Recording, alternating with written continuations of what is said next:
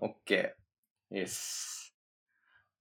じゃあ、はい、どうぞどうぞ、お願いします。はい、録音し てます。あ、早い。じゃあ、じゃあ、第6回始めましょうか。はい、第6回お願いします。これ、お願いします。はい三井さんは、2回目の登場、最初の人です。多 分。 まさか、あの、こんなすぐ来ると思ってなかったよね。まあでも、あれですよ。前回が7月とかなんで、 はい。言うても時間経ってますよ、多分。あの、お互いに何話そうか考えた時に、しばらく出てこなかったっていうね。そうそうそうそうそうそう。そうなんですよ。そうなんですよ。 まあ、結構、とはいえ、僕も昨日カタカタと入れて、うえんうんーゲンさんも入れてくれて、はい。良い感じかなと思ってますが、そうでのすとね。的には。どれから話しま例しえょうか。ば、はい。夏お休み取りました あの、ほぼ撮ってないですね。取ってない。あの、夏休みがちゃんとある会社じゃないので、まあ、好きな時に有給取ってくださいって感じなんですけど、うん。 まああ、なんか、有給取るタイミングを逃しちゃって、お盆の間とかすごいガランとしたオフィスで仕事してた。な、あ、結構休みの人多かったっす うん、お盆あたりはやっぱりみんな休むよね、なんだかんだ。あー、まあね。まあ僕も休んでないんですけどね。 あの、長期休暇っていうのがさ、どうしても苦手で、あの、うん。何したらいいか分かんなくなっちゃうんだよいや、わかりますよ、これは。ね。なんかたまに水曜日休むぐらいがちょうどいいんで。あー週の半ばに。水曜休みいいですよね、これそ。う水曜、あ、わかるそう、水曜休みいいよね。インターバルみたいそうそ うそう。な。ね、ちょっと休憩を置きながら。はい。あら、聞こえてますかね、音。聞こえてますね。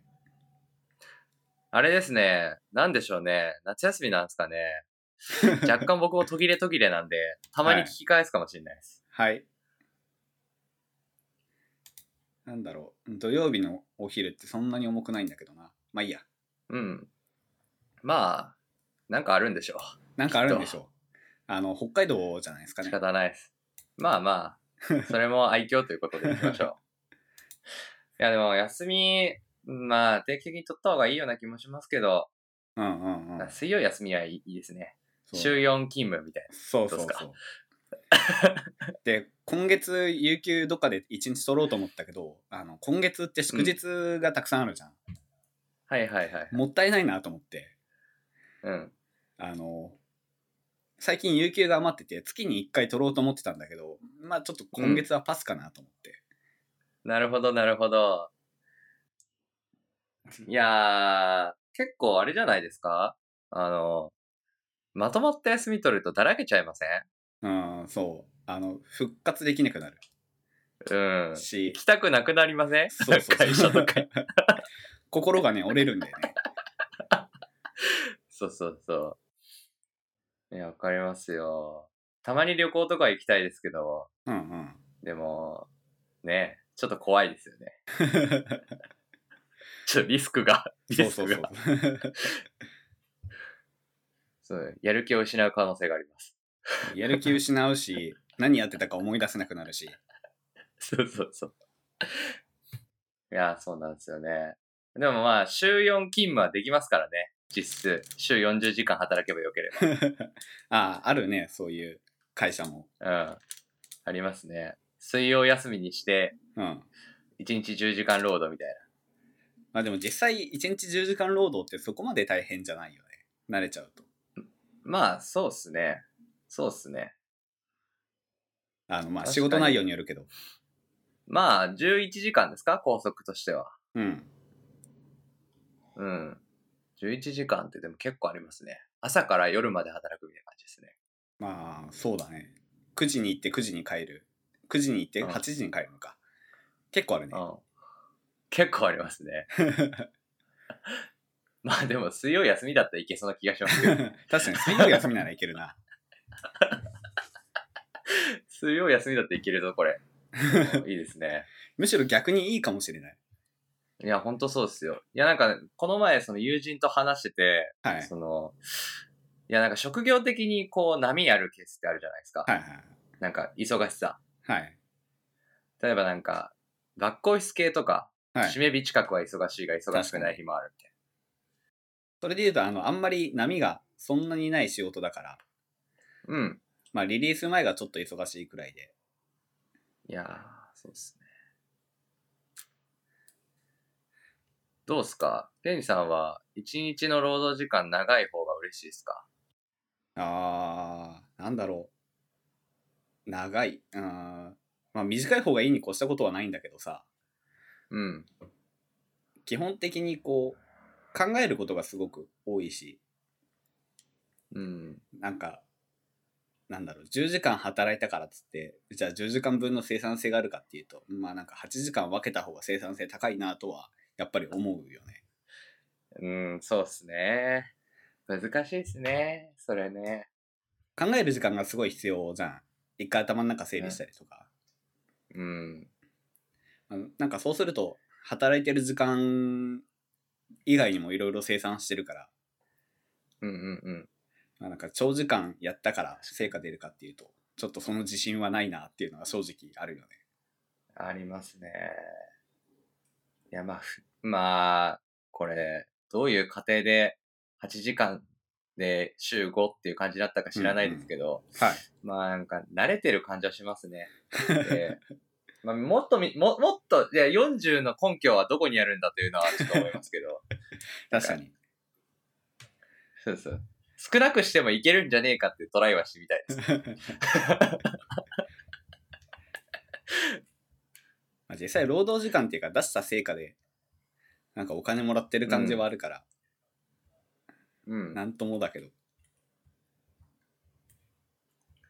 まあ、ただ成果とかっていうと、難しいこともたくさん出てきますからね。うん何を評価するかとかもありますし。うんうんうんどうしてもねその書類を片付けてそれでいくらとかってわけじゃないからうん。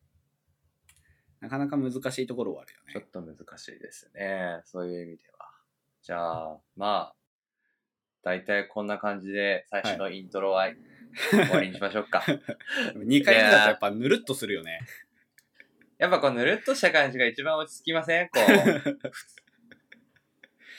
お互いになんだろうあの深夜に話してる感じがあるよねいや、そうなんですよ。真っ昼間にこれう収録してるんですけど、うん なんかこう、気を張りますよね。そうそうそう最初のゲスト。ゲスト一番最初みたいそう話そうと思っていくから 2回目だとな。 まいあやこんなもんやろみた自いな分で、自分で編集してて思いますけど、うんいやー、こいつテンション高えなと思う時ある。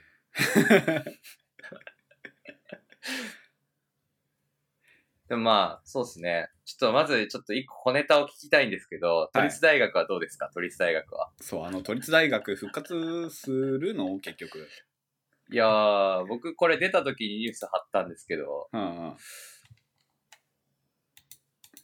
正式決定とはなってますよ。おあ本当だうん。あの卒業生としては非常に嬉しい気持ちと早くしろよもっと早くやれよっていう気持ちと、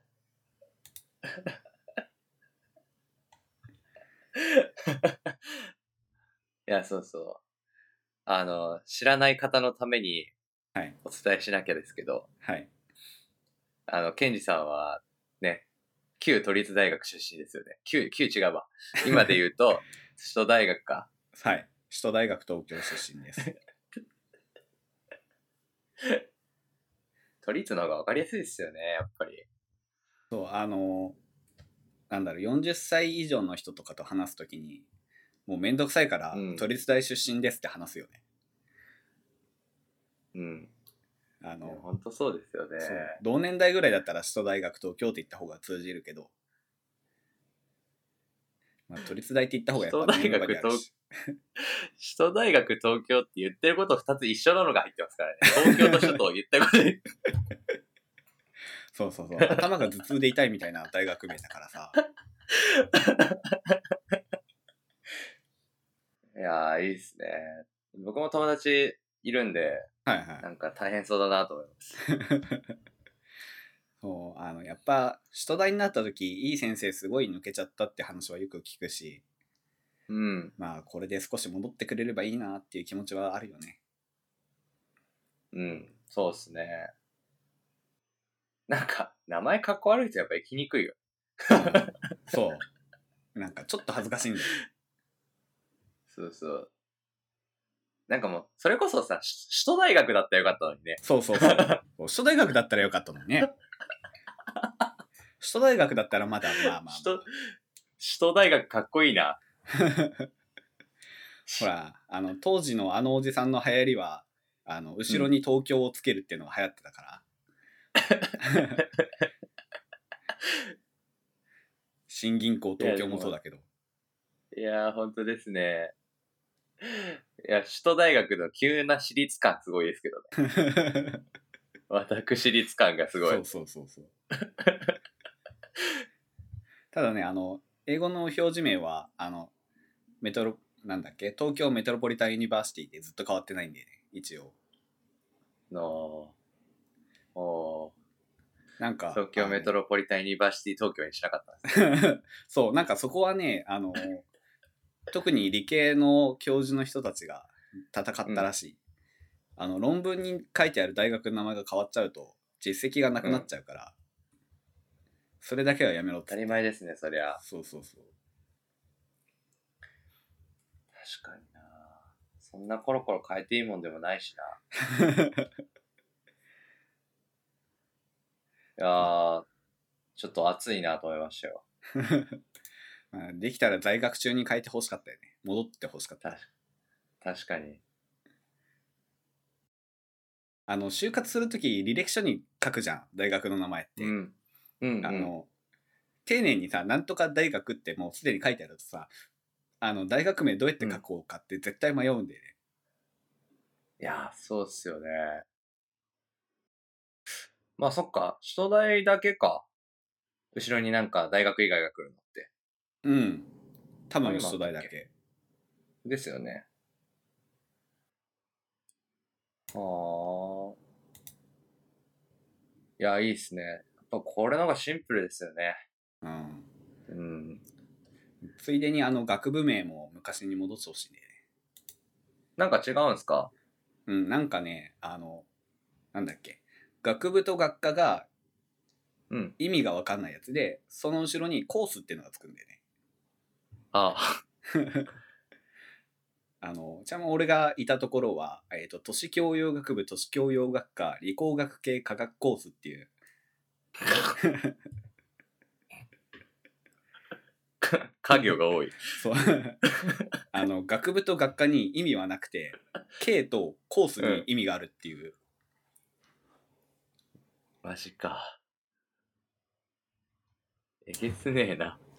まああのその学部でそのもともとまああの首都大学東京っていくつかの学校が、うん大学が合併してできたやつなんでそうんうのんどこの大学から来て由来してる学部なのかっていうのが分かるようにっていう理由は一応あるんだけどうん。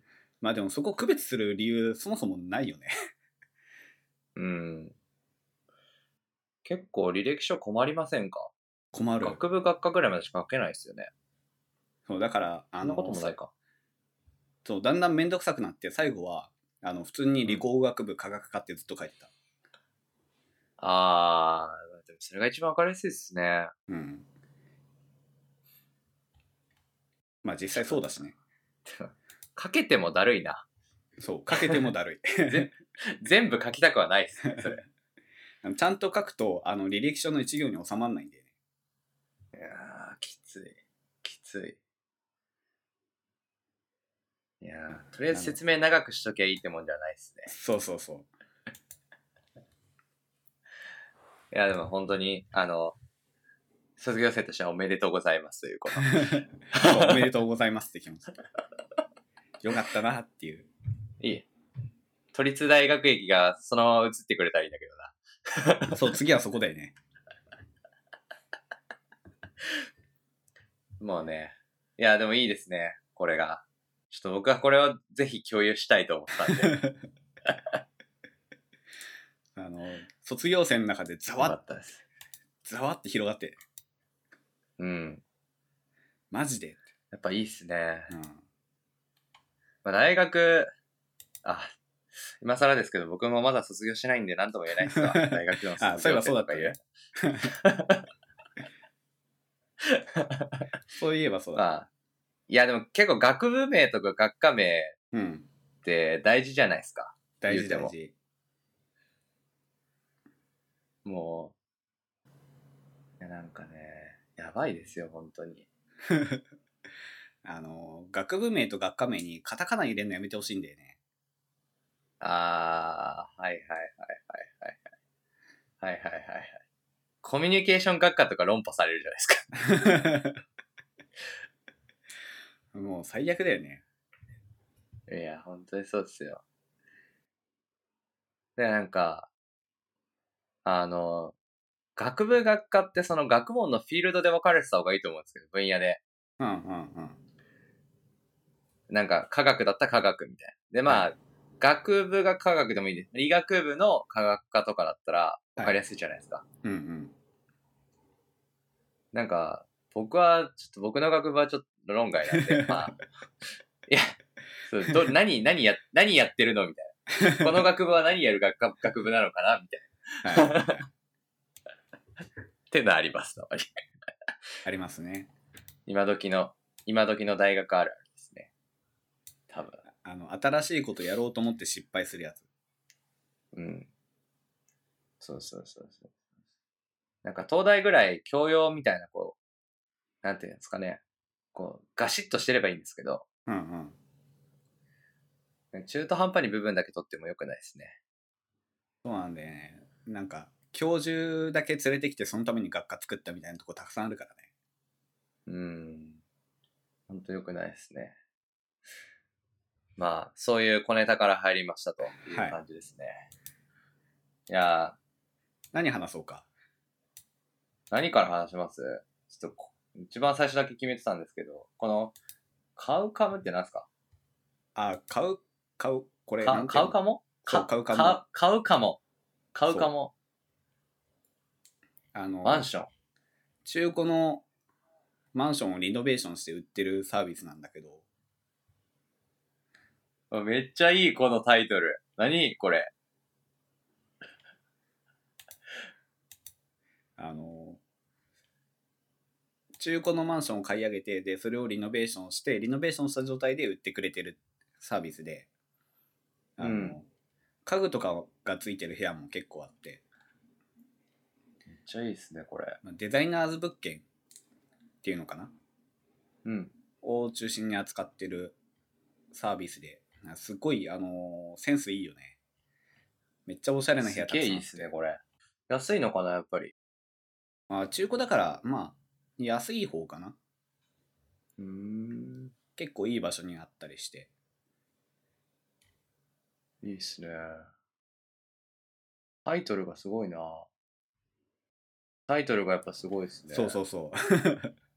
あの、一見、そう、物件に一つ一つ、あの、物件のタイトルがついてるんだけど、あの、それがすごいポエミーなんだよね。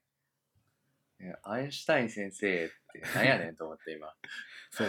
愛を語り継ぐこと。時代を超えて。いいっすね、これ。ちょっ と、めちゃめちゃいいじゃないですか、これ。いあや、の冗談抜きで本当にセンスいいなと思います、これ。あの世間でねマンションポエムっていう言葉がありましてほう、よくあのマンションの広告あるじゃないですか、あるねあ。のつり革にぶら下がってるやつとか電車の中にあるやつとかありますね、ありますね。あれにあるなんかこう意味が全くないこうマンションを褒める言葉ってあるじゃないですか うん。なんだろうえー、っとねちょっと待ってあの都心だけでは物足りない人々へとかさゴージャスな 空間どこどこに誕生とかそういうのあるじゃないですかあります、あります。あれをマンションポエムってあの世間で呼ぶんですけどうん。なんかあれよりは、あの、おしゃれ感あるよね。センスの良さを感おじしる。ゃれ感あるありますね。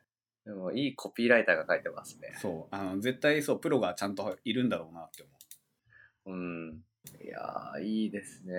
これ。う。で、見てると、あの、安い部屋は3000万ぐらいうん。からあって、あ、なんかちょっとこれ頑張ったら買えるんじゃないかなって思っちゃうんだよね。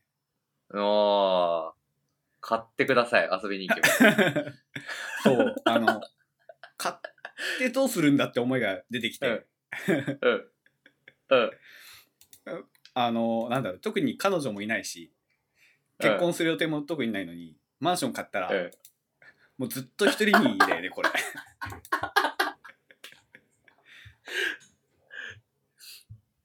いやー、いいんじゃないですか。こうんうんう、 な、な、何がいいんだという、いうのを今考えたんだけど、出てこなかったわ。 そう、あの、いいなって思うでしょ。いいなって思うんだけど、そう、うん言葉にはできないけど、いいなって思うでしょ。いや、ほんとそうですね。いや意外となんか安、安いですね、本当に。うん、まあやっぱ中古だからね、そんなしないよね。うん。これ、リノベされてるから、どれも綺麗だし、うんうん。割と立地ほんもといいですね。そこそこいいところにあったりして、いや、ほんといいっすよ。なんか。へえ。いや、なんか、言葉とか、そういうイメージとかって大事っすよね、なんか。うんうん。見てると思いますわ。これ無限にね見てられるんだよねそうっすね。ちょっと、ケンジさん、一回、つなぎ直してもいいですかなんか、やや声が聞こえにくいっすわ。あ了解ですちょっと一旦向けますね、僕。はいはい、どうでしょもしもーしうはい、大丈夫そうです。なんか、はいちょっとマイク触ります大丈夫かなはいどうだなんろうか、僕の方があんま聞こえてないかもしれないですね。聞こえてはいるかなもしかしたら0点視があるのかなあー、それもあるかもしれないです。なんか、ケンジさんが光った後に、まあ、やっぱり遅れてはきますけど、はいちょうど今のやつ聞こえなかったですね。あなんだろうマイクがちゃんと拾ってないのかないや、どうでしょう。光ってるんで、多分音は拾えてる気がするんですよ。で、なんでしょうね。あれなんじゃないですか。こう、音声を全部取ろ、運ぼうとしてないんじゃないですか、このディスコードは。あーなるほどねいい感じに圧縮しようとしてるのかうん。とか、繋いでる状態を維持しようとするとか。あいい音音源のその音質をキープしてるから、あはいちょっと、やばそうなやつは送らないみたいな。はいはいそういうのあるかもしれないですよ。 まあ、いいっすよ。あの、ゆるふわで話せばいいってことが、そうねゆるく はい。ゆるく、ゆっくり話せば、あの、ミスしても大丈夫だ。そうそうそうあのどこ切ってもいいような会話しようあ、でもこれ、いいな。デザイナーズはやっぱいいですね。そうあの家具が全部ついてるからさうん。あのすごいやっぱ綺麗だよね自分で揃えると大変だから、いや、ほんとそうですね。ただあのおしゃれなダイニングテーブルあっても俺使い道ないんだよねいや、使いましょうよ。そうめっちゃ友達呼ぶしかないじゃんそしたうら、ん。うん。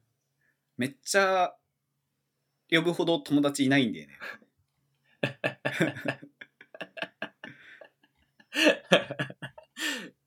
作りましょう。あーそうそうだね呼ぶために友達を作るっていうもう不純だな、動機が。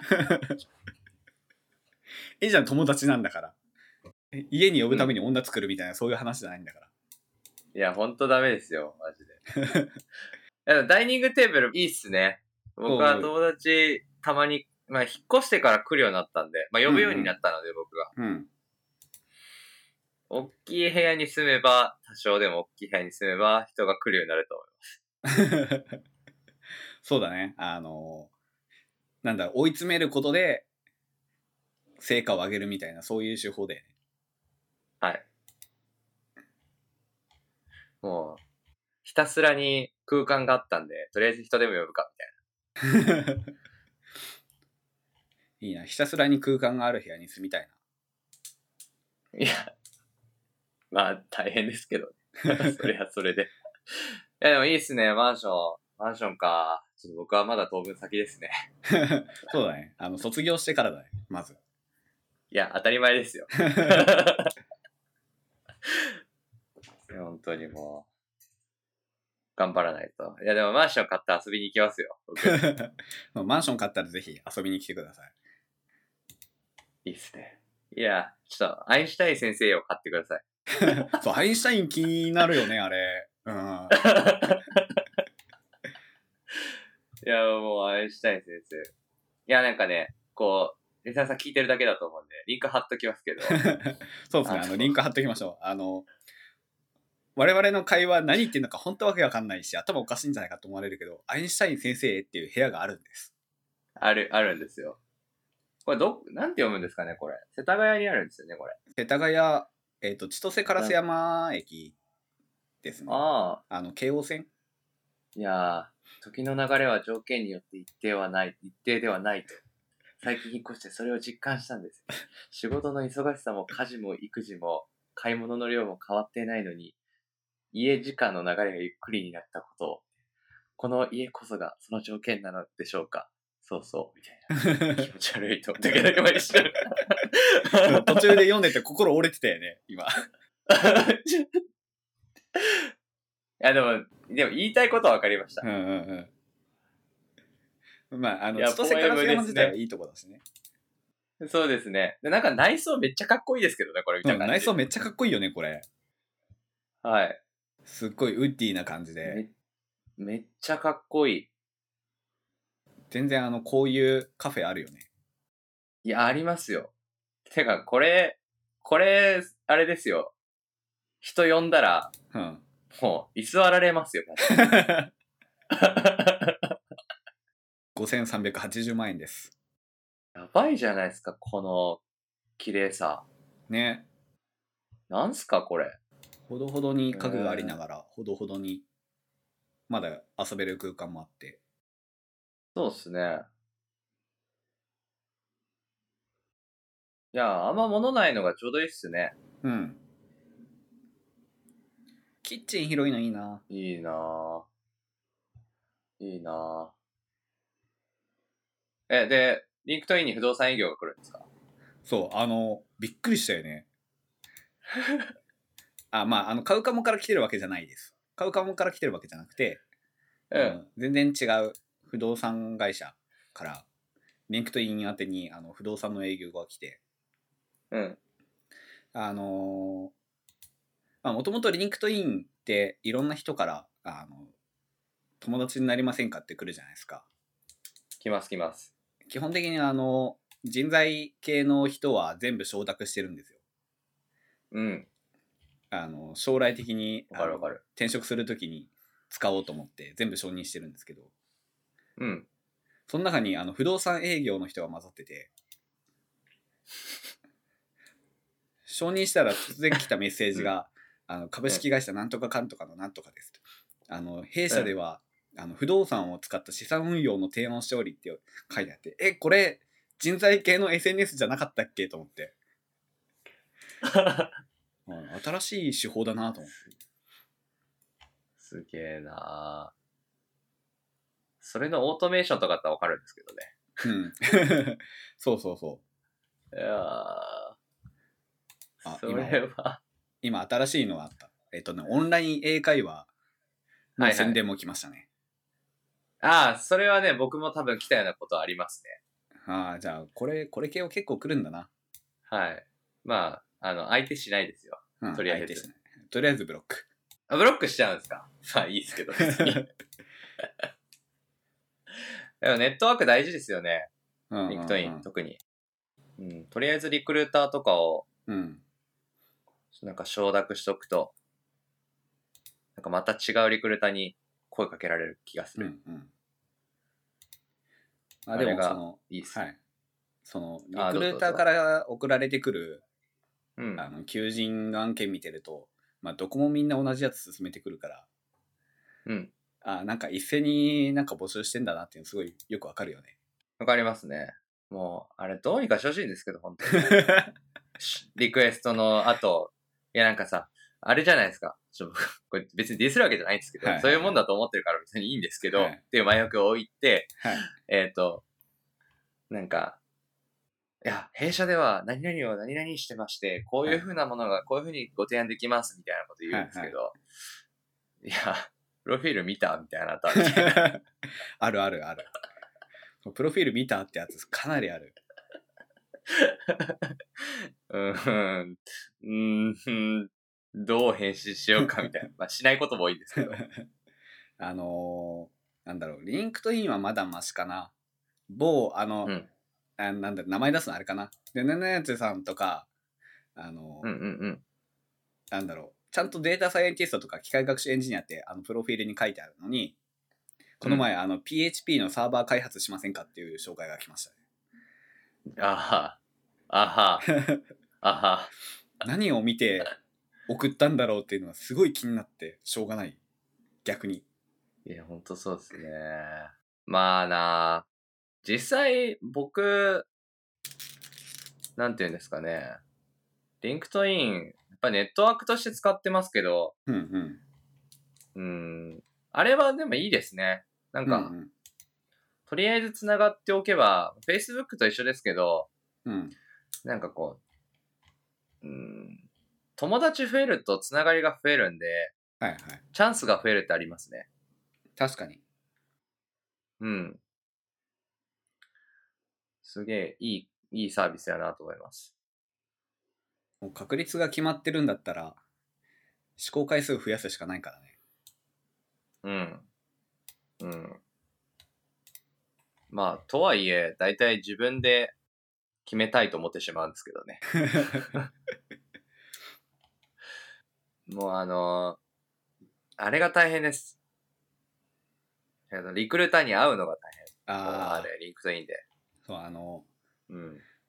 これ前も話したっけリクルーターと会う時はお昼の時間をセッティングするといいっていうご飯出してくれるからですか そうあのご飯をおごらせて話を聞いてそれで、うんいや、おごらせてって言うとめっちゃ人悪く聞こえるから。確 かに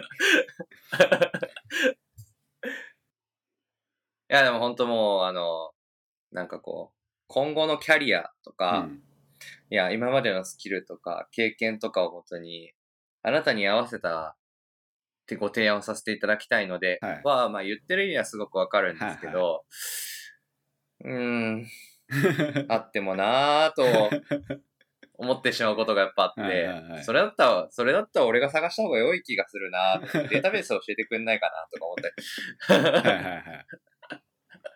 そうなんだよね。そう。まあそそなうもんそもやっですぱよリクルーター自身がこの業界のことをよく分かってないっていうのはやっぱりあるし、ありますね。そもそもこの業界うん募集してる会社自体があんまりたくさんないし、その普通のエンジニアに比べると。まあ、そうですね。それはあります。なんか、この前話して面白かったリクルーターさんは、はい、すごく詳しくて、はいはいそう、業界には。はで、いいろんなこの企業の特徴をまあ教えてくれるんですよね。うんうん。だからそういう人はまあ、あの、その人を使うかどうかは置いといて、この人と話してよかったなと思いますうんね。うん。まあ確かにそういう、なんだろう、メリットがある人はやっぱいいよね。うん。なんか、まあ、リクルーターっつってもやっぱり人と人となんで、うん。こう、バリュー出せるかどうかはやっぱ大事じゃないですか。僕らもそうですけど。はいはい。なんか、あなたと話してよかったと思われなかったら、多 分きついし、今後も。あの、たまにリクルーターの知識がなさすぎて、こっち、はい。あ、どうぞどうぞ。リクルーターの知識がなさすぎてなんかこっちが教育してるんじゃないかみたいなケースがたまにあってうん。もう二度とこの会社の人と会わないってやっぱ思うよね。まあ、まあ、大変ですね。うん、それは。本当にそうだと思います。まあ、なんかこう、こう、なんて、職業柄というか、まあ、はいはい気になってしまうことが、やっぱ多いのは、はいああいうリクルーターさんと話してるときに、はいはい。こう、情報が対象じゃない状態が結構続いて、なんか、こう全然、なんかこっちのことめっちゃ聞いてくるのに、何も出してこない。うんえなんか、なんか、俺、俺話聞きたいって言われてこっちに来たのに、なんかなんもないんだと。俺話してるだけじゃんと。俺が話話しても、みたいはい。いるいる。って思う時な。あります、本当に。いうんや、まあ別に、楽しいからいいけ ど。まあ、いや、その話とちょっと関わってくるんですけど、はいなんか、やっぱこう、1対1で話すってはい。大事じゃないですか。はい。なんか、論理で説明できるところではないような気がするんですけど、はいはい。まあ、いいことたくさんありますよね。そうですね。やっぱり1対1うとん1対多って違うよね。うん。うん。ほんとそうですね。なんか、相手を知れるというか、うん。すごいありますね。うんあの、人数が多いと、どうしてもなんか深掘りしてった時に面白い人と面白くない人が出てきてしあのその話を聞いてて面白い人と面白くない人が出てきてしまうから、なんうかん。深掘りしないで次の話題みたいにどんどんなっていきがちだけど、そうですうね。ん、1対1だとやっぱ自分が聞きたい話どんどん掘っていけるし、うん。いや、1対 N の時って、うんうん、なんか、あれじゃないですか。発言できる人とできない人がいて、それがあたかも、なんか優劣みたいに見えてしまうんですけど、はいはいだからそれは別に発言するかしないかという基準で見た時だけの優劣で、はいなんか、考えてることはもっといいことかもしれないのに、それ取らなかったらもったいない。知らなかったらもったいないなとか思いますね、やっぱり最近は。あーそれすごいわかるうん。であの各言う自分がその喋らない方だからうん。あなんかあのなんだろう不利益を被っているなっていうのはよく思うたくさん人がいるそうとですね。それやっぱり、だからこそこう、まあ議論とかするときってこう、まあうん議論の場を設ければいいわけじゃなくて、うんこう役割がやっぱりあって、まあ最近はよく思いますけど、そのファシリテータうんーっていう役割があるじゃないですか。はいまあ司会進行役みたいな。話題振り役みたいな。ありますね あれすっげえ大事ですね。うんうんうんなんなんかあったんですかそれはいやいやいや、なんか最近思います。だかほうら、それこそ発言の、発言できるできないって、うんその人の価値観に結構よるじゃないですか。はいなんか、こう、言えることがいいということもまあできるし、うん言わない人は相手のことをちゃんと聞いてから、なんか、必要とあれば言わなきゃいけないが、なんかそこを取捨選択してくれてるだけとも取れるんで、はいなんか、そう考えると、なんていうんですかね。そういう意見もあると思うけど、あの、どういう、こう、なんていうんですか議論の状態になってるのかっていうのをこううん見ておく人はいはいは一人いた方が議論が円滑になるんじゃないかなと思いますね。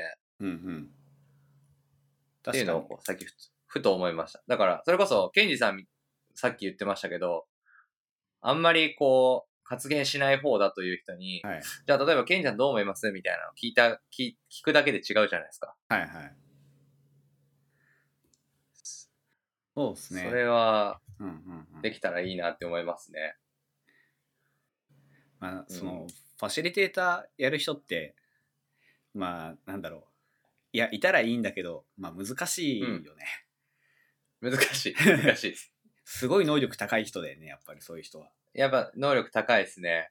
発言できるが発言しないっていう感じの人ですから、ね、そうそう そどうっちかっていうと。やっぱどうしてもあのまあ少なくとも自分はできねえなってやっぱり思っ ちゃうまあ、その辺勉強してみたいなと思いますよ、やっぱり。うん。そうそう。意外と、あんまり発言してくれない人が、それ発言してくれたら、すごくもっと前に進むな、みたいなことを思ってるケースもきっとあるよなって思います、最近は。ああそうねそれはやっぱよくあるよね、うん。もちろん、お互い解決しなきゃいけない、その、なんか、よくしなきゃいけない、発言できるようにならないといけない部分もあるし、うんうん聞かなきゃいけないという部分もあるけど、まあ、それをこう変えるのってすぐすぐは難しいんで、うんじゃあ、こう、どうやったら、その人たちの意見が取り入れられるかなと思うと、はいなんか僕は話してる時に、なんか発言してなさそうな人がいたらどう思うって聞くとか、はいそういうのはこう、必要かなと思ったりします、最近。うんそれで言うとあの、うんなんだろう会議の時間を短くしようっていうのがなんか若干苦手でうん。なんだ無駄に会議する必要はないと思うんだけどこう、うん。ある程度余裕があった方がそういう人も発言しやすくなっていくのかなっていうのはちょっと思ってるそうっすね。ある程度余裕がないとなんだろうああこの人静かだからちょっと振ろうかなっていうタイミングもやっぱりないしうん。こっちもまあ時間ないからとりあえずいっかって思っちゃうしうん。ちょっと長めに会議の時間があると話しやすいなとは思うんだけどでも会議の時間短くするのがトレンドだからちょっとあのマイノリティの考え方だよねこれは。まあ、あの僕思うんですけど、僕の価値観です、これ、完全完全に、会議短くするんだったら、その倍ぐらい準備しないとダメな気がします。なんか、ああ確かにね。それはありますね。ハンドアウトをちゃんと用意しておくとか、はいはいちゃんとスライドが用意されてるとか、はいなんかそれこそ根回しがされてるとか、はい。そしたらなんか、決まんな、決めなきゃいけないことがすごくこう、クリアになるじゃないですか。うんうんだからその話だけを30分するみたいうんうん。な。まあ、そうできればいいですね、本当は。そうね。なんかあの大人数で話し合わなきゃいけない時とかって、どっちかっていうとその場に集まるよりもドキュメントにコメント付け合うとかチャットでするとかの方が発言もしやすいしなんだろう非同期で議論できるから楽なんだよね。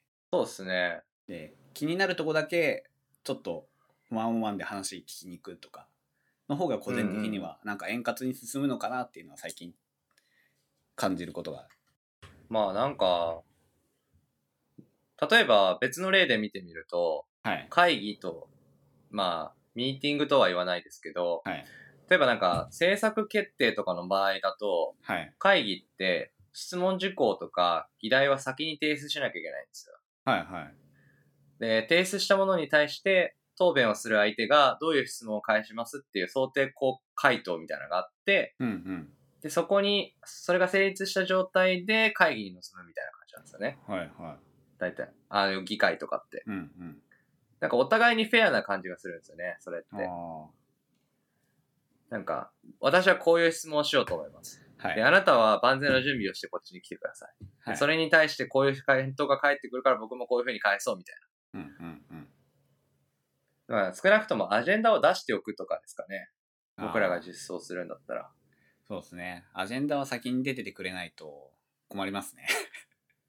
そうそうそうそう、うん うんそれ以外は話さないって。そうそうそう。あのこの前準ジャ備でンきますからね。 そうどそぞどううそううぞそうなんでねあのいやその話なんだけど、この前自分のマネージャーと話してて、うん。あのなは会議中にパッと考えたことをその、なんだろうその場で考えて話せるタイプとそうじゃないタイプがいるよねって話をしていて、うんあの話してて1時間後ぐらいにあああの時話せばいいこう話せばよかったって後悔するタイプとそうじゃないタイプがいるよねって話をしてて、うん。で、まあ、自分もそうだしマネージャーもそうなんだけどあのお互いに、うん。なんだ話し終わってからあのあ話せばよかったって後悔するタイプで こう頭の回転がなんだ遅いというかそういうのが苦手なタイプでそういうタイプからするとやっぱり事前にアジェンダを出してくれないくれないとこう考えられなくてこうなんうかんその場で手元にあったものを投げつけるみたいな会話になっちゃうんで。うん。のでアジェンダはすごく出してほしいなーっていうのはやっぱ思そうですね。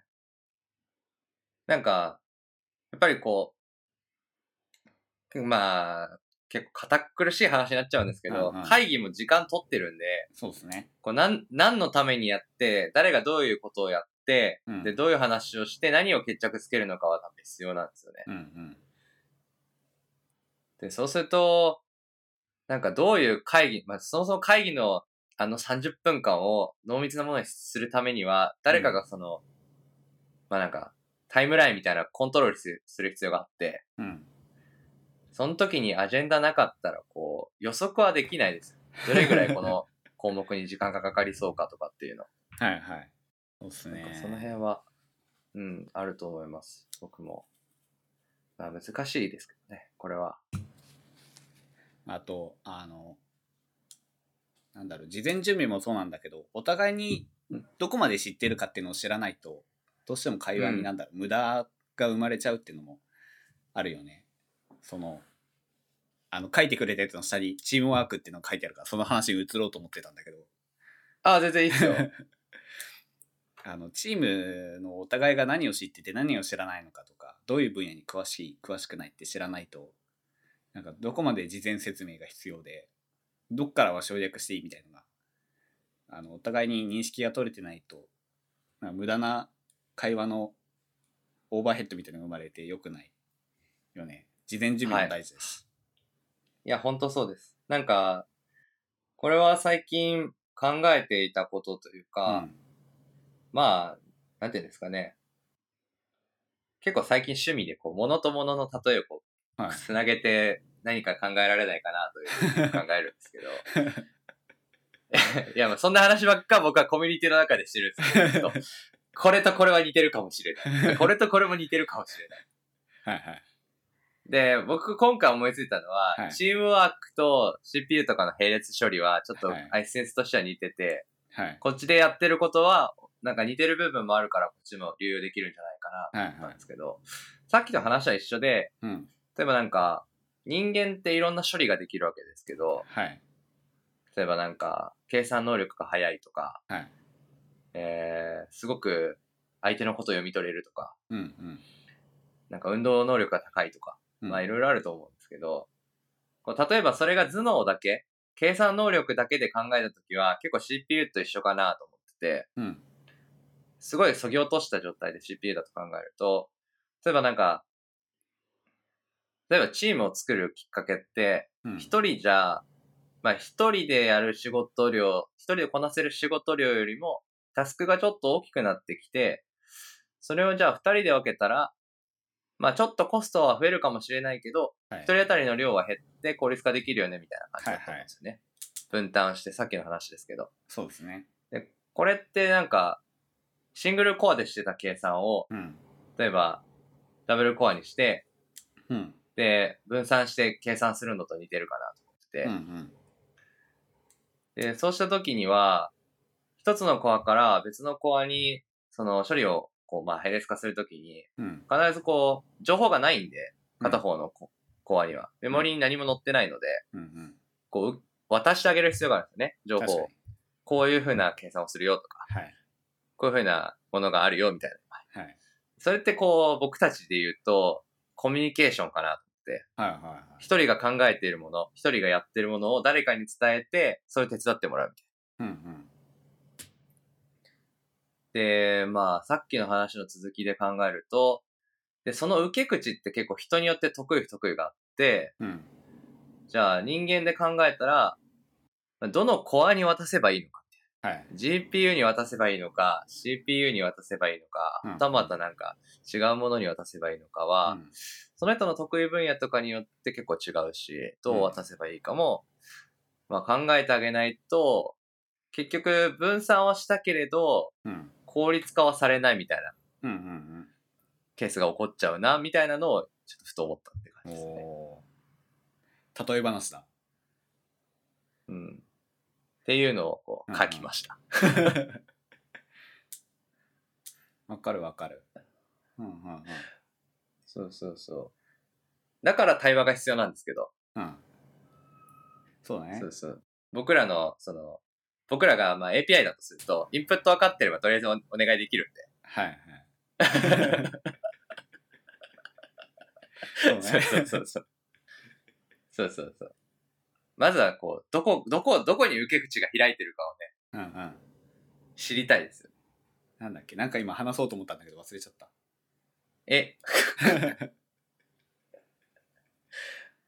あそう例え話にくっつけるとあの、相手が相手に渡す時に相手が受け取りやすい形に変えるとかうん。相手うがんそれをすればいいだけのように、あのパッケージングしてあげるとかあそとうで最す後にね。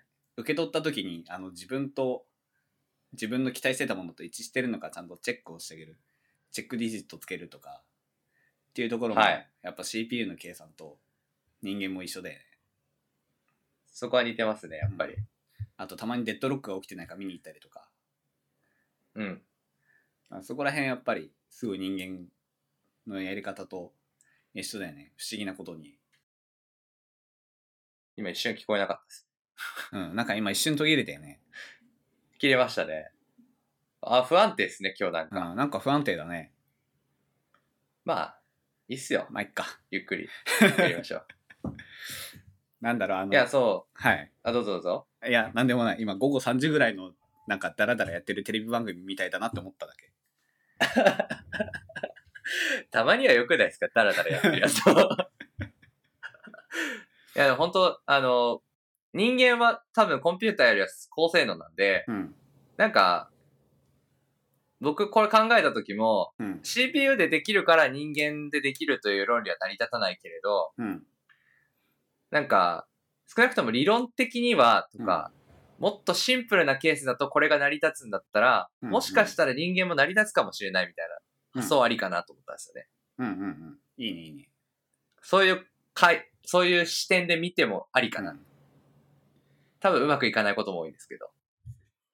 逆に言うと、あの、理学系のサイエンティストからすると、その人間の生きてる世界って複雑系なので、うんあの人間の世界で起きてることをすごく単純化すると理論になるし、サイエンスになるから、どっちかというと逆で、その人間で起きてることをすごく単純化してるから CPU でできるみたいな発想うん。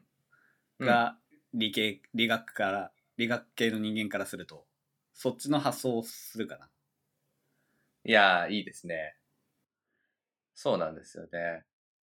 なんかこう集合論的に考えると、うんうん。あの、あれですね。サブセットみたいな感じですね。 部分集合みたいな感じ。そうそう そう。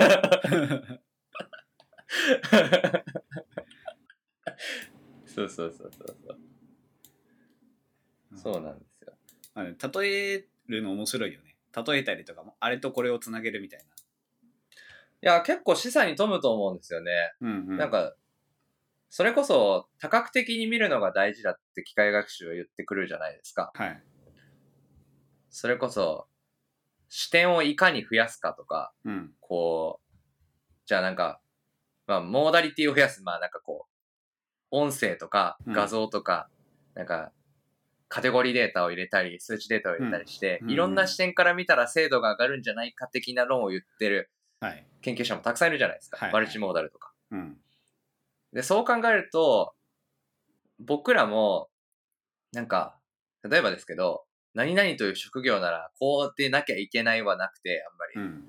うんうん。それはじゃあ例えば、この業種ではこうだが、別の業種だとどういうふうにしていて、んよしあしはどういうところがあって、じゃあこの点はこういうふうにした方がいいよね、みたいな方が、うん。うんなんか、こう、客観性があるかなとか思ったりしますうんうね。ん。客観性もあるし、なんか新規性もあるよね。そうですね。論文と近いですね。 そう。まあ、研究開発って割とそういうところにイノベーションがよく起きるから、はい。異分野のそうですね知見を入れると。はい。もう、思いますよ。なんか、その辺は。だから、その、最近も昔もそうですけど、うん。その、ビジネス書籍とかも僕は結構読むんです。はいなので、まあ書きましたが、なんか好きなんですよ。そういうの読むの。うんうん。めっちゃ読むんですけど、この辺も。なんか、何々とはこういう風にするべきだみたいなはいやはついはい。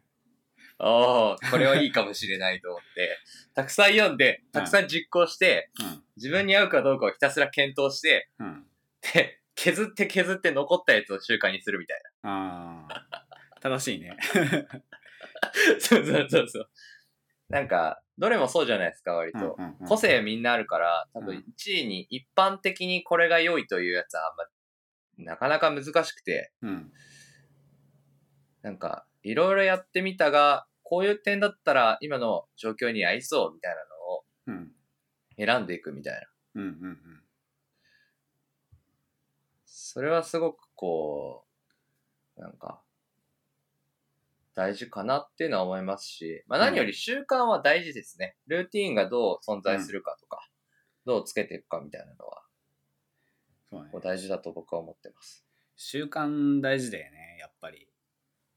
あの、ん何かやるときに毎回毎回、よし、これやろうって思って意気込んでると、やっぱ疲れちゃうよね。だんだんと。疲れます ね。疲れますね。いやそれこそ前回出てきてくれた時の話ですよ、ケンジさんが。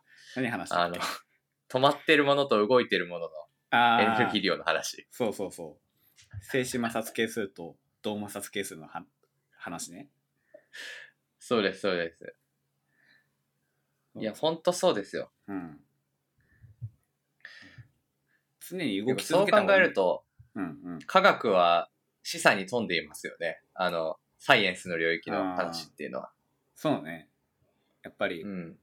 科学って物事をすごく単純化して考えるから、うあん。の逆単純化して抽象化するからあの、うなんだろう、ん。それそのものだけで見るとまあなんだろう静止摩擦係数は動摩擦係数よりも大きいことが多いなって別にそれそのものは全くあの普段の生活に生かすことはあんまりないんだけどうん。うん。なんだろう炭素を動かす時は動き出したら動きやすいみたいなそのぐらいしか価値がないんだけど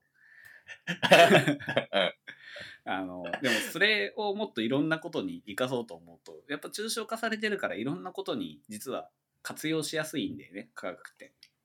そうですね。うん、っていうことに気がついてそれをしだすといろんなことに適応できてあのいろんなものと結びつけて楽しくなってくるっていう。いや、ほんとそうですよ。なんか、仮説が起きるようになりますね、自分の中で。ああそうだね。うんうんうん。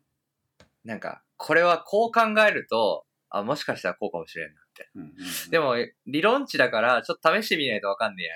うんうん、少しやってみよう。そう まあ結果一番いいのはやってみよう って。いや、多動するとわかりますね、でも。うんうなんか、やってみると、たくさんやると、こう、まあ、最適化理論と近いですね。こう、うん一点戻ってしてるから。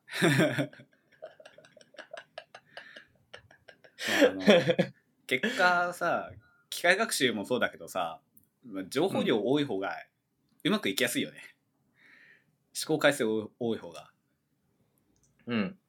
で考えると人間もやっぱ一緒で思考回数多い方がいいよね多動した方が、いや、そう思います。やっぱり、こう、すぐの、いや、まあ、すぐ使えるものはすぐ使えなくなりますからね、大体。うんそうそうそううん。だから、その辺はね、思ったりしますよ。うんこう、いかに無意識まで落とし込むか。はいはいはいやっぱり。だから今、ちょうどですね、やってることがあって、はい習慣つけようと思って、はいちょ、僕これ宣言しようと思ってるんですけど、今おこれ。ぜひ今ちょっと、ここ数日間始めてて、うんいやー、こう、朝、いいね時間とか、僕、量で設定するのは、こう、し僕に合わない習慣のつけ方だと思って、最近やってないんですけど、うんうんなんか、何々分以上やるとか、はい何々何々回以上やるみたいな付け方は僕には合わないと、こう経験上分かったんで、はいで、やるかやらないかのこう、ダミーにするんですよはいはいね。習慣をつけるときに。で、今やってるのは、毎日論文を読むみたいおーな。アーカイブのその日の気になったトピックを1本だけでいいから読む。うんうん結構ヘビーだねこうやってます。今いや、でも目通すだけでもいいかなって。何をしなきゃいけないはやらなくて、うんその、論文を読みに行くみたいな。うんっていう感じでつけてます、今は。うん習慣。完全にあれだねあの大学院生だよそれはあ完全に何ですか完全にぐらいが聞こえなかったです。完全に大学院生と一緒だよねそうそうそ大学院の頃そういう風にしてたなってちょっと思い出したいや、ほんとそうっすよ。まあなんか、性格上、うん。多分中途半端にはできないんですよ。はいはいはい。あんまり。適当にやるのはできないんで、うん。でそれできない性格なら別に評価基準に置く必要はなくて、はい。どどうせできないから、 まあ適当にやってても多分勝手にやるだろうみたいな。でやらなくなる可能性はあるんです、僕の中で。うんうんうん。やらなくなる可能性を減らしたいから、はい。それこそ評価関数にはやるかやらないかを置くだけみたいやり続けていれば勝手にやり込んでいくはず。な。そうです、そうです。アブストラクト読むだけでよくて、うん。あまの、あ実際そうだね演技上は。うん。そうですそうです。そこ読むだけでいいんだけど、多分やら、それ以上やりたくなっちゃうから、そこは止めないが最低限は決めるみたいうんう んうん。いいね。なんか自分をハックしてる感じあるよね。な。そんなことばっかりやってます、僕。いおーいいね、いいね。や、でも、それこそ、今日収録9月8日ですけど、はい。なんか、まあちょうど読んでて面白かったのが、うん。昨日でかな、サムスンかどっかのけん、まあ、共同研究で出したやつなんですけど、あの、ジェカードケースってあるじゃないですか。はジいはいェはいカーはいドインデックスか。うん。あの、えっと、画像で言うと、インターセクションオーバーユニオンっていう指標があるんですけど、うん。まあなんか、合計、画像の合計値と合ってる、共正解データと予測データで合っている部分、ピクセル数の数みたいはな。いはだい。からも、もっと言うと、予測したものと正解のピクセル数、まあ、共通部分も含めて、共通部分と片方にしかない部分を含めた数と、うん。えー共通部分だけの数を比を取って評価にするみたいなやつがあるんですけど、うんうんそれは、あの、列文字らかどうかっていうのを、こう、論争してる論文があって。おー。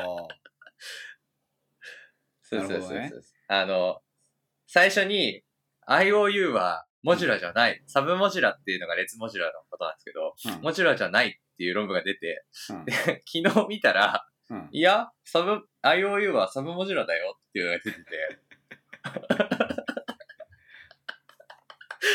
これ面白いなと思って。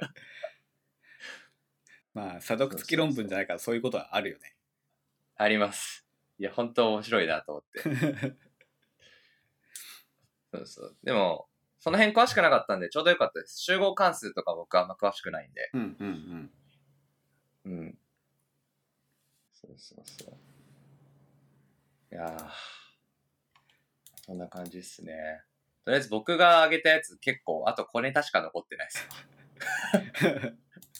いや、俺が挙げたやつも別に小ネタみたいなもんしかないからな。いや、いいんじゃないですか。スシローのアプリを行きました。スシローのアプリ。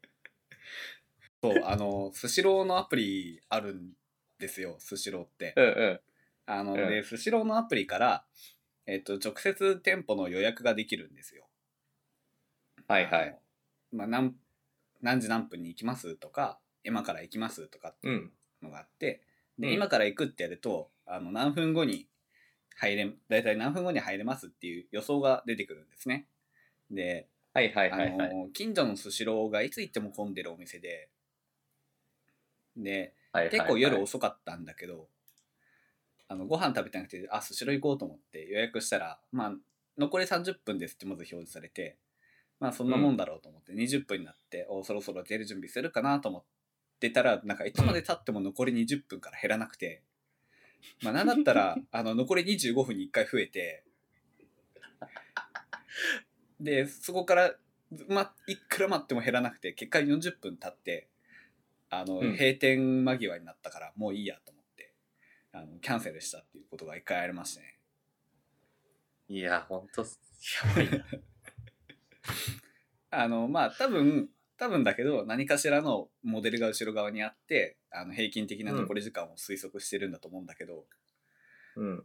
あのなんだろういやさすがに40分経つのはびっくりしたなっていうのと一回25分に増えたのはなさらにびっくりしてねいや、ほんとっす ね。っていうことがあってあのうん。なんだろう、うん、後ろ側にはなんかデータサイエンス的なものがあるんだろうけどこうそれを踏まえてもユーザー体験って大事だなってすごい思った。確かに。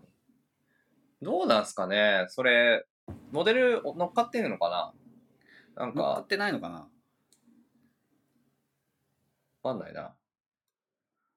予測してみたいですけどね、僕も。うん個人的 には。うん割と難しくはないと思うんだけど、子供と大人の数のファクターと時間帯でいけそうじゃないですか。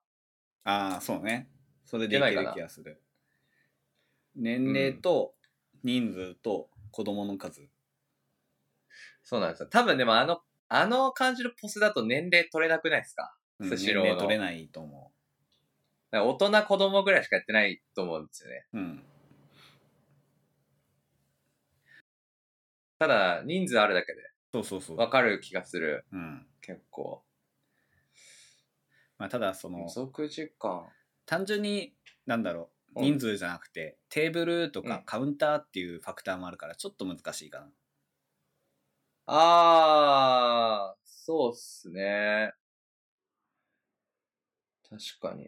要は、その40席あって予、想40席に敷き詰められるわけじゃないから、はいはいはいはい。そこの計算が、ちょっと難しいかも。確かに。なんか、あれじゃないですか。糸席あたりとかにすればいいんじゃないですか。テーブルとああ、カウンター分けてモデル組んでー。うんうん。とかでも良さそうな感じがしますね。なんかそういう最適化問題がもうすでにありそう。はい。まあなんか、単純に分けるなら、UI 側でうん。その、例えばカウンターを選ぶかテーブルを選ぶか選択したうんうらん走るモデルが変わるみたいなのでもいいと思いますけどね。うんどう。うんなん一でしょう応ね。アプリからはカウンターかテーブルかっていうのを選べて、はい。で、カウンターにするとテーブルが空いてたらテーブルも座れるみたいなやつなんだけど、うん。うんまあでもさすがにちょっと20分、残り20分って表示されてから40分経過したのびっくりした よね。結構遅かったんだけど、22時ぐらいだったんだけど、そんな混むんだと思って。いやー、ほんと、面白いっす ね。いやー、でも、確かにね、一テーブルあたり、この人数だったらこれぐらいの滞在時間ですが、表示されてるだけでも僕は面白いですけどね。うんうんうんうん。そうですそうです。何分待ちって問題にすると結構きついですけど、あー一番早く、えー出ていきそうなテーブルの時間プラス、うんうんなんか平均的な分散プラスするみたいなとか。うん。そうね、なんとなく平均的な値は出せそうだようん。いやー、いい、いいですね。やってんのかなわかんないけど。ね。こんな、あの、関係ない業界のことに文句を言って、 またとか言われそうですけど。いや、でもこう、あれじゃないですか。くら寿司とかもめっちゃ待ちますしね。 めっちゃ待つよはね。い。回転寿司、待ちも、待ち行列すごいですよね。そう。急がずっと詰まってるじ ゃん。うんそうすあのスケールしろよって思うんだけどはい。あのサーバー増やしてくれってずっと思ってるんだけどうん。詰まりすぎてあのなんであんなうん混むんだろうね、回転寿司ってそうですね。わかんないですね。いや、なんか、あこれは本当にもうアイデアベースなんで実装できるかどうかは置いといてですけど、うんやっぱこう、順番は遵守してんじゃないですか。ああれはでも、マッチング理論とかで考えたら、うんなんか、まあ、順番はある程度大事だと思いますけど、うん例えばなんか、どっちでもいいを選んでる人だったら、空いたところに先に入れてあげるとかっていうのは全然ありですよね。まあやってるか、それぐらいは。ああそれはねやってるかな多分やってますね。うんただ、あんな待ち行列、すごいことになるのは、どうなんでしょうね。やっぱり滞在時間が長いのかなあ単純にあ、ありますかね、それは。都内だと箱も大きくないですからね、そもそも。そうだねどうしてもあとレーンがあるからさ机の数減っちゃうよね、うん。回転寿司回あの回転レールなくしたらいいのになっていつも思うんだよねあれ。 まあ、よくよく考えたらですけど、うん。あの、あれ、虫とか入る可能性あるからね。 やってるだけで。そうそうそう。 あの、結果回ってるやつは取らないよね。毎回注文するもん。うん。ちょっと、あれはまあ、体験としてはいいですよ。やっぱり回転してるお寿司だ、みたいそうそうな。そああ。 でもね、ちょっと、うわーまあ考えますね。まあ、衛生上問題ないからいいんでしょうけど、う。そうそうそう。ちょっと躊躇する、ね。なんか、まあ廃棄も増えそうな感じありますがね、あれ。うんうんうん。ああ、その、ある種パフォーマンスみたいになってるじゃないですか。そうそうあの寿司って。あの、どの寿司をどのくらいの量回したら、売り上げが最適化するかっていう問題解きたいね。 まあそうですね。 まあ一番オンデマンドがいいんですけどね。 まあ廃棄ゼロになるからね。そうそう、オンデマンドで。あの、メニューが書かれた札だけずっと回しとけばいい。うん。いやほんとそうっすよ。え、てかもうタッチパネルだし。てかもうスマホから注文すればいいじゃん。 そうだね。スシローのアプリ落としてんだから、そのアプリから注文できたらいいよね。 そうそう。チェックインで、例えばなんか QR とか読み込ませるとかでも全然いいんで、うんチェックインしましたよって言って、ここでピッてやって、うん。うん。で、まあ、とりあえず Apple Pay とかでキャッシュできれば ああ、便利。便利なんじゃないですか。これ。それいいっすね。そうそう。もう、めっちゃいいですよ。その、その UX はもう最高じゃないですか。いけるかどうか置いといてですけど。最高だけど、使えない人多そう。 そうですね。 できる人には最高ってやつですね。だからもう、いけないんすかねあの、オンデマンドで寿司握るぐらいは。ああ、どうなんだろうね。できない。でも、ほぼそれみたいなお店あるよね、たまに。うん。なんか、あれ結局アルバイトが働いてるんだったらいけそうな気がしますけどね。うん。何か問題があるのかなわかんないですね。まあ、なんか、最適化する以前にもうシステム的に解決できるみたいあな、 そういうケースもあるなと思いました、今。そうそうそう。だいたい一席あたりこれぐらいの量た頼むから、うん。それをこなすにはこれぐらいのマシーンがあればいけるはいはいはい。みたいな。 それでも数で解決するみたいな。工場のベルトコンベヤーの最適な速度を計算してるみたいなやつだよね。そうそうそうそうそう。いや、でも本当いろいろできますね。ペッパーくん入れてる場合じゃねえよと思います。たまに寿司屋行ってるペッパーくん使いにくいよね、あれ。まあ、ちょっと僕は、すまあ、背丈の問題もありますね、もペう。ペッパーくんしようとしようとするとさ、子供はいいけ ど、大人の男性はきついっていうね。そう、低いよね。あ、よしよしはできるけど、タッチしに行こうとすると大変です。 いやーなんか、もっと効率化できるような気もしますけど、まあ、ね実際やるのは難しいですからね。うんうん。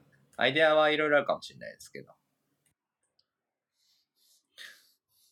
社会に落としていくのは大変です、やっぱり。そうなんだよね。どうしますまだ小ネタはあるんですけど、もっと喋るあ小ネタあるんだけど、まだ喋る。あ、全然、どっちでもいいです よないやん時間か、的にどうかなゆるふわっとしてきた。ゆるふわっとしてきたんで、1時間半ぐらいで終わりにしましょうおか。そうしましょう。 じゃあもう一個ぐらい。はい。そう、あの、その上に書いたやつなんだけど、SNS の性別を変えると広告がすっごい変わるんですよ。おっていうのをやって面白かったっていう話なんですが、うんうん。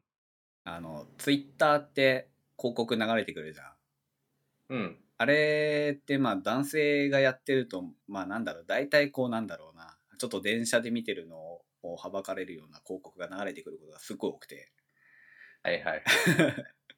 あのちょっと嫌だなってずっと思ってたんだけど、うんネットであのそう性別を変えると広告がガラッと変わるよっていうのを見てをやってみようと思って、ツイッターの性別を女性に変えたらですねあの、うん半分くらいが化粧品の広告で半分くらいがダイエット製品の広告になって、おすっげえ変わったと思って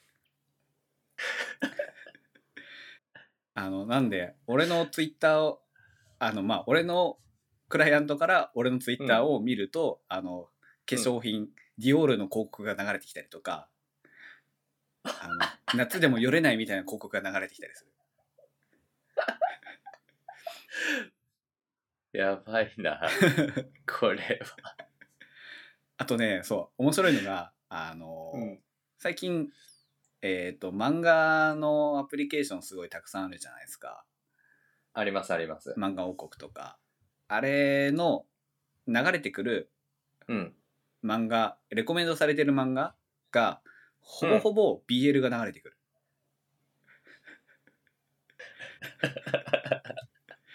びっくりしたよマくジよかく考え たらなんだろう BL しか流れてこねえと思ってうん。そっかとあの男性向けだとちょっとあのあれな漫画が流れてくるね。んですけどうん。こう女性向けにそういう広告が配信されると BL のちょっとあれなシーンの広告が流れてくる世も末ですね。あのそういう広告の方がコンバージョン高いんだろうなと思いながらまあね。コンバージョンは高いかもしれないですけど、実はやっぱり。うんコンバージョンは高いんだろうけどなと思いながら いやー。なんか、まあ、そういう時代なんですね。 アトテクってやつですか。そうアドテクってやつですね DSP とかあの辺かなうん確か。僕は詳しくないですけど。まあなんだろうそういう広告の方が数値上コンバージョンは高いからそういう風に流れていくのはまあわかるよと思いながうん。らあでもそれでいいんだっけっていう気持ちもやっぱりあるよねまあ、そうっすね。なんか、難しいっすね。うもんう邪魔だなと思いますよ、毎回。広告そう邪魔だなと思うよねうん。なんか、うんはい次の形はないんですかね、広告の。あーまあでもなるべくその広告っぽくない広告にしていこうっていう動きは Google がよくしてるよねあのうーん。あ、そうなんですか。そ知らなかった。う例えばあのスマートニュースとか見てると、はいはいはい。 PR 記事っていう風に出てくるじゃんうんうんうん単純に広告じゃなくて、PR って書いてある記事っぽいやつとかがはいはいはい。最近の流行りで、あのちゃんと広告に価値がある意味があるものを広告にしましょうっていう動きは、まあ少しずつだけど動いてる、ほんとね。うん、まあ単価高いんだけどやっぱりその方がコンバージョンいいらしいしまあね。っていうのはあるけど、まあ SNS だとやっぱりまあひどいの流れてくるよねまあ ね。もう広告フリックすることはないですけどね。あそう広告フリックといえばさどうしてもこれ話したいんだけどさ、うん。あのなん普通にモバイルでウェブサイトを見てるときにスワイプすると、うんあのクリックと同じ動きになる広告っていうのがあってはあ。なんていうはのあスはあワイプすると URL に飛ぶ広告っていう のがあってあのスクロールしてるときに引っかかるじゃん絶対そんなのうんうんだから見る気もないのにスワイプするから絶対その広告をヒットしていきなり画面新しいウィンドウが開く新しいタブかタブが開くっていうことがあって、で何回ブロックしても出てくるからあの広告撲滅してほしいんだよね Google さんにどうにかしてほしいうん。確かにな。 確かにな。 まあ。 難しいっす ね。あ の、それ。まあでも広告な、それ、どうすんのがいいのかなと思ったりしますけど、広告とかって。うんうん実際広告見て物買いますうん、うん、買わないかなうん。実際まああんま買わないっすね。言うても。まあでもなんだろう我々マイノリティじゃんどっちかっていうとうん。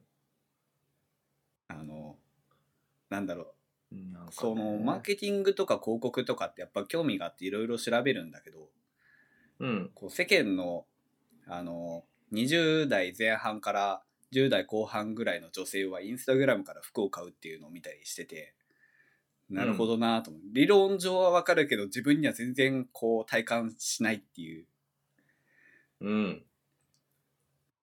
なんだろう確かにそのインスタでインフルエンサーとかが着てる服を見ていいなと思ってそれを買うっていう流れはあすごく想像しやすいんだけど全然こう自分にはね、うん。来ないんだよねしっくり うん。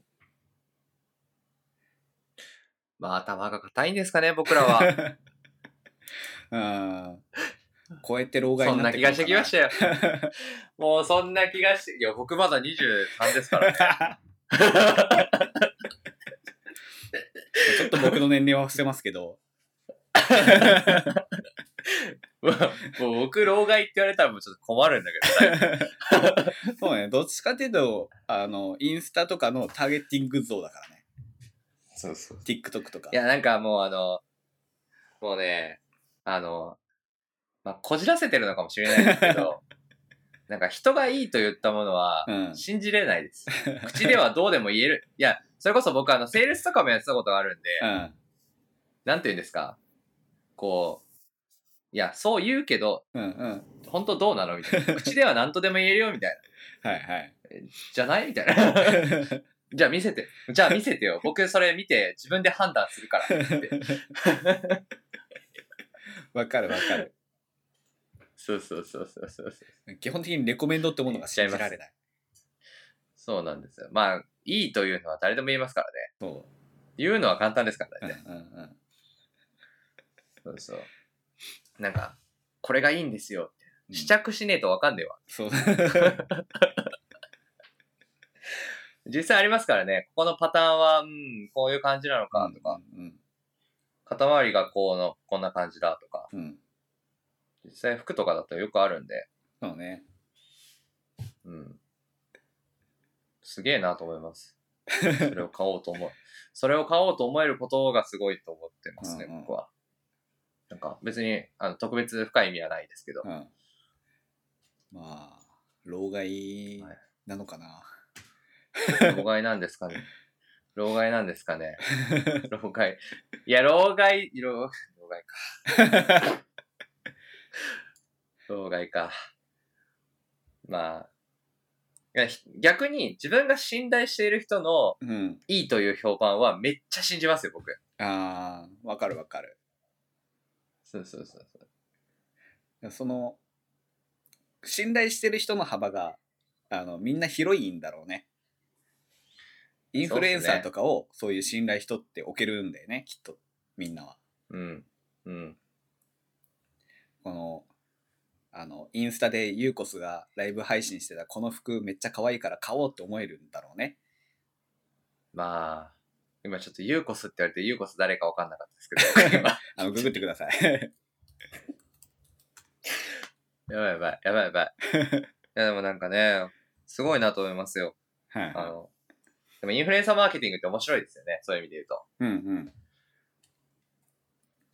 そうインフルエンサーマーケティングがね最近面白いなと思っていろいろ調べてるんだけどあの、なんだろうネットにネットになっていろんな手法流行ったけど結局その顧客との対なんだろう信頼関係が重要みたいなとこに戻ってきてるのがすごい面白い。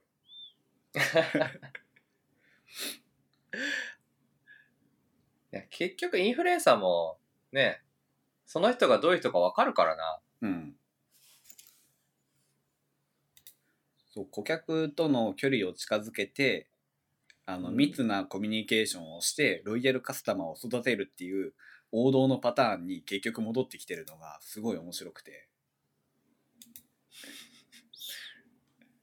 確かに。ね、IT サービスと変わんないじゃないですか、最近のモダンな。そうそう そう。なんで、あの、サブスクリプションモデルですね、これは。そうそうそうそう。なんで、あの、インフルエンサーマーケティング面白いんで、まあ、これから伸びていく分野だろうしマ、ジか。もうまだいいっすね。あのゴールデンパターンがあるわけでもないから、あのすごい面白いなと思って見てます。確かに。誰でもなれるってのが一番いいですね。うんうん。そうそうそう。アメリカンドリームでね。確かに。そう。やっぱこう、フロンティアスピリットをね、うん、こう、刺激されるところがありますよね。そうそういそや、う。俺が第一人者になってやるぜ、みたいそうそうそう。 な。ないか。まあ、あんまりないんだけど。